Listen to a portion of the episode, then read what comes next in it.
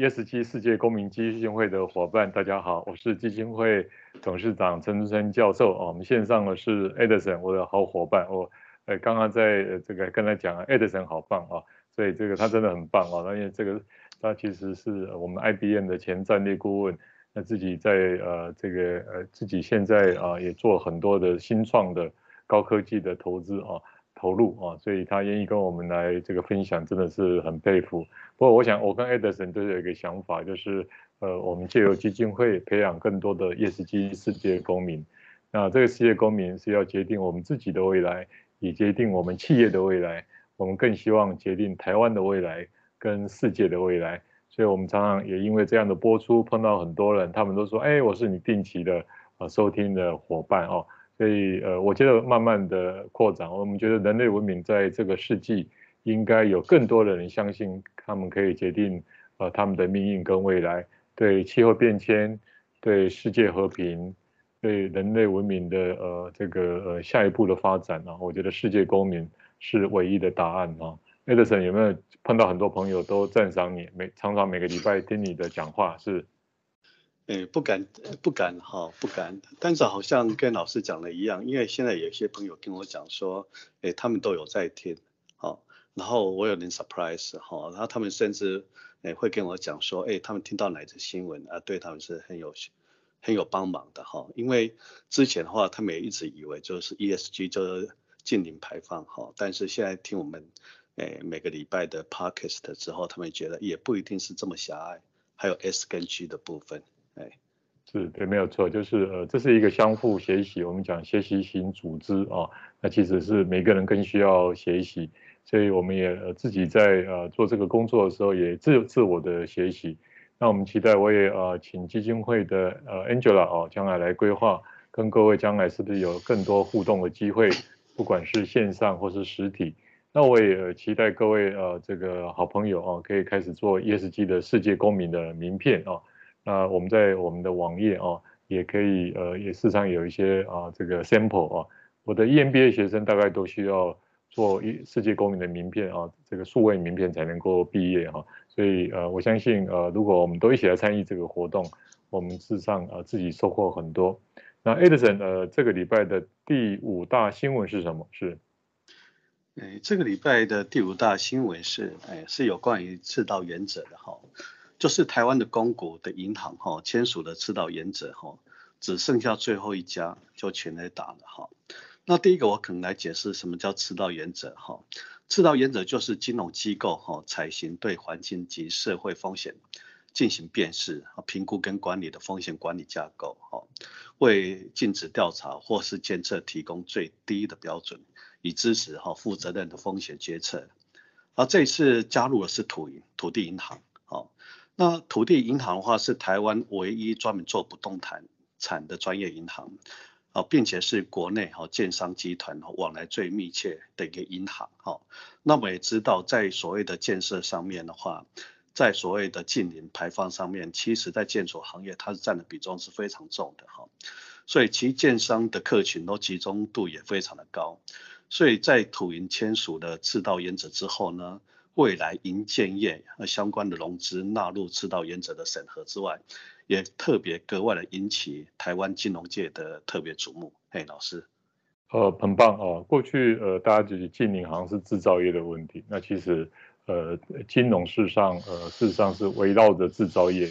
呃，它叫制造业或是产业要呃一定的方向走，影响力是很大的。所以之前呃，国泰金控的蔡宏图董事讲，董事长讲，No ESG, No money。我想很多人大概都已经听进去，哇哦，我基本上要跟金融业务呃往来，基本上没有 ESG 是呃没办法达成的。那呃本身我们金融业如果在业务的呃期待跟要求，对产业的影响是很大的。那金融业的自我的要求也形成啊、这个我们未来客户的啊、整个产业的行为的改变，那这个就会形成一个蛋黄加蛋白加蛋壳。合起来的一种新的生态系统哦，那台湾的金融业其实是呃呃有非常大的热情往这个来方向走。我自己在 EMBA 的上课，呃谈公司治理 ESG 啊，每个上完之后其实都做的他的 ESG 的世界公民的名片哦，所以呃，台湾人呢都是心都是很善的，那需要像 Edison 这样把我们带到另外一个可能性跟愿景，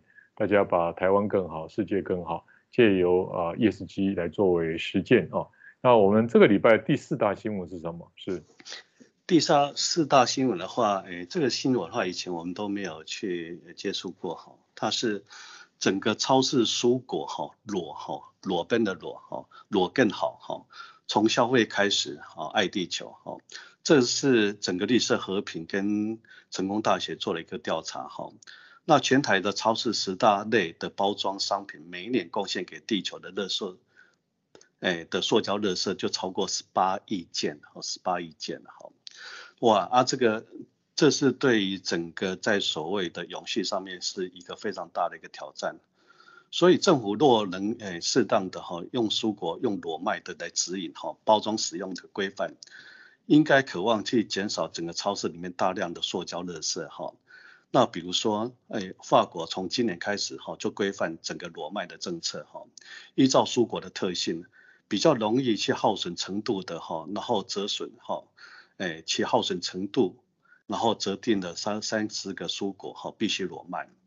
而果皮比较细致的水果哈，则给了四年的缓冲期哈，让业者哈得以哈尝试不同的包装，以减少包装的废弃物。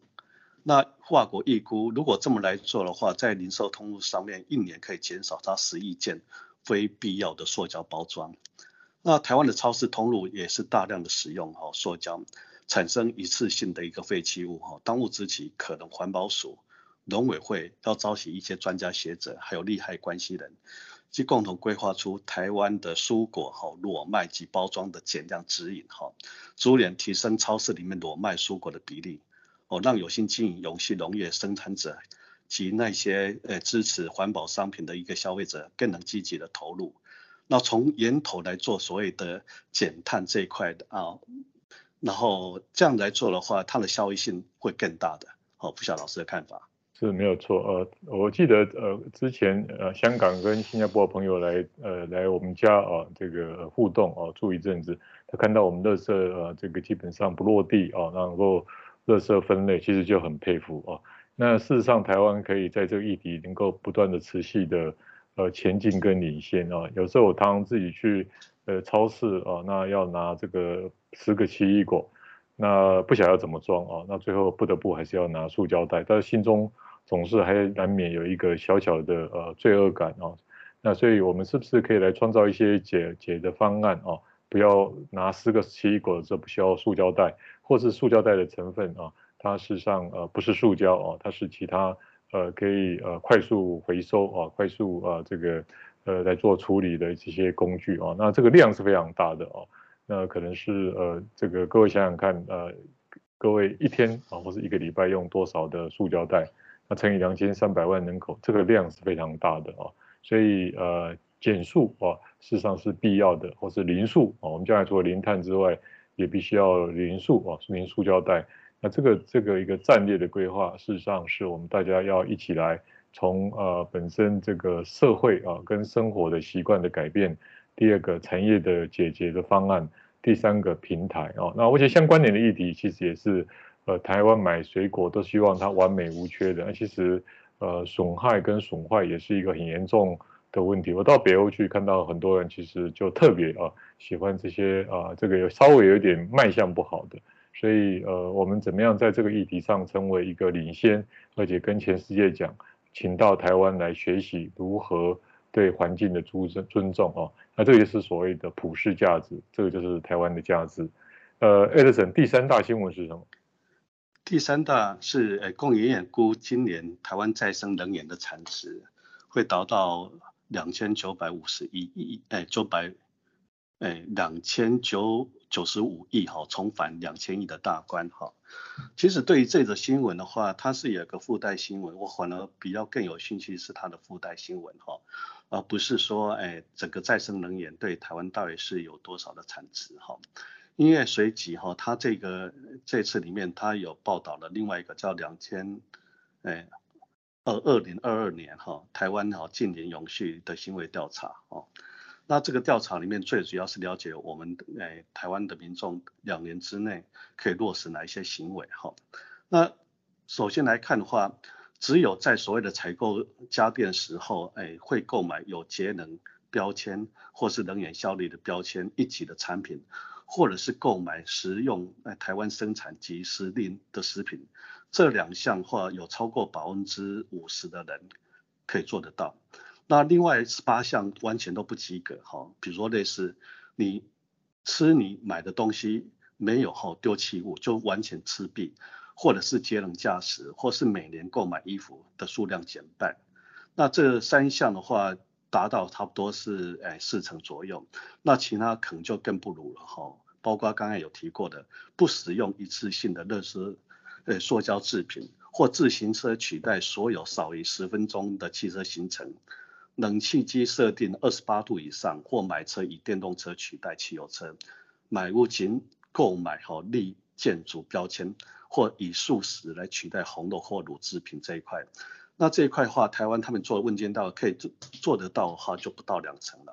哦，不到两成。所以这一块的话，整个供应链把它解读是台湾民众在所谓的近邻勇气行为上面，仍然有非常相当大的提升空间。老师是没有错啊，就是减碳不是产业，不是台不是台电，不是中油，不只是他们啊，那也不只是呃这个中钢啊台塑。我想是呃，当我们行为改变，就会创造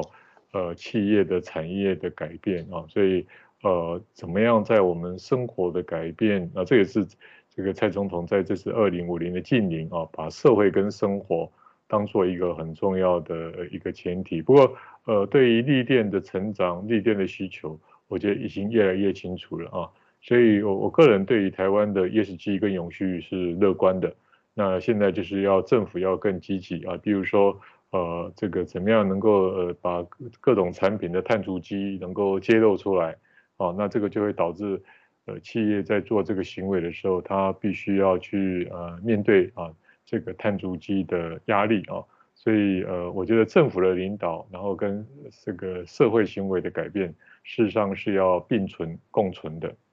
呃，Edison 第二大新闻是什么？第二大新闻的话是，哎，这个礼拜哈一直哎大家一直在讲的一则新闻，就是缺电加上容易跳电，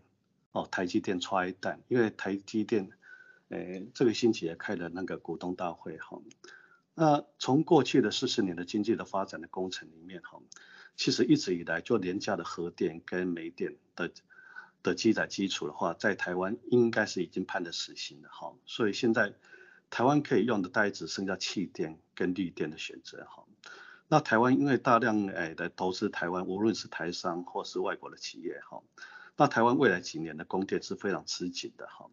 那现在诶政府规划取代核电的绿电进度也严重的落后哈。那原先小英政府他谈诶曾原定的二零二五供应百分之二十电力的绿电，可能只会达到百分之十五 percent。所以目前看来仍然有可能还是高估了哈。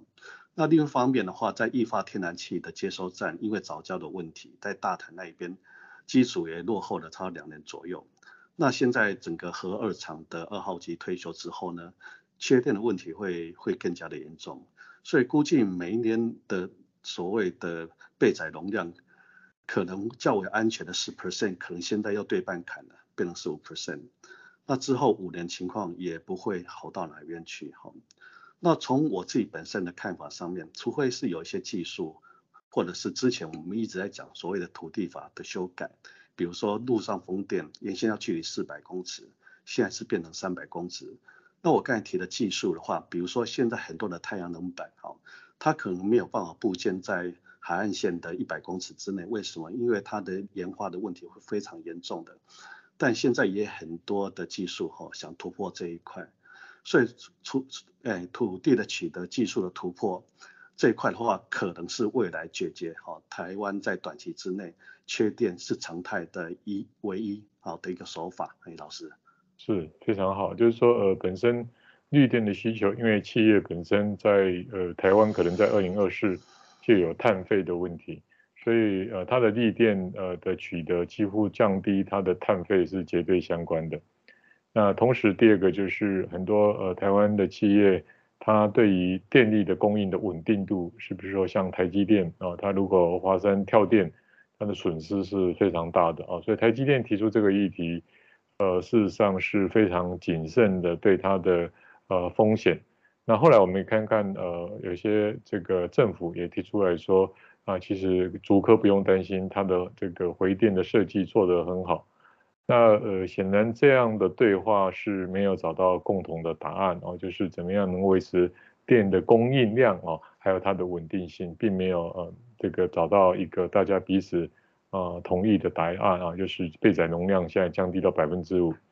所以这个议题的解答看起来绝对不是一个呃只是这种啊彼此在媒体喊话的一个过程啊，应该事实上应该。从台湾的公民社会应该是共同来解决这个问题，那这样的解决绝对不是一个呃短期方案可以解决的啊。譬如说我们之前台电的跳电，那政府后来就毅然决然就决定要把整个啊供电的呃这个电网啊重新投资啊好几百亿哈，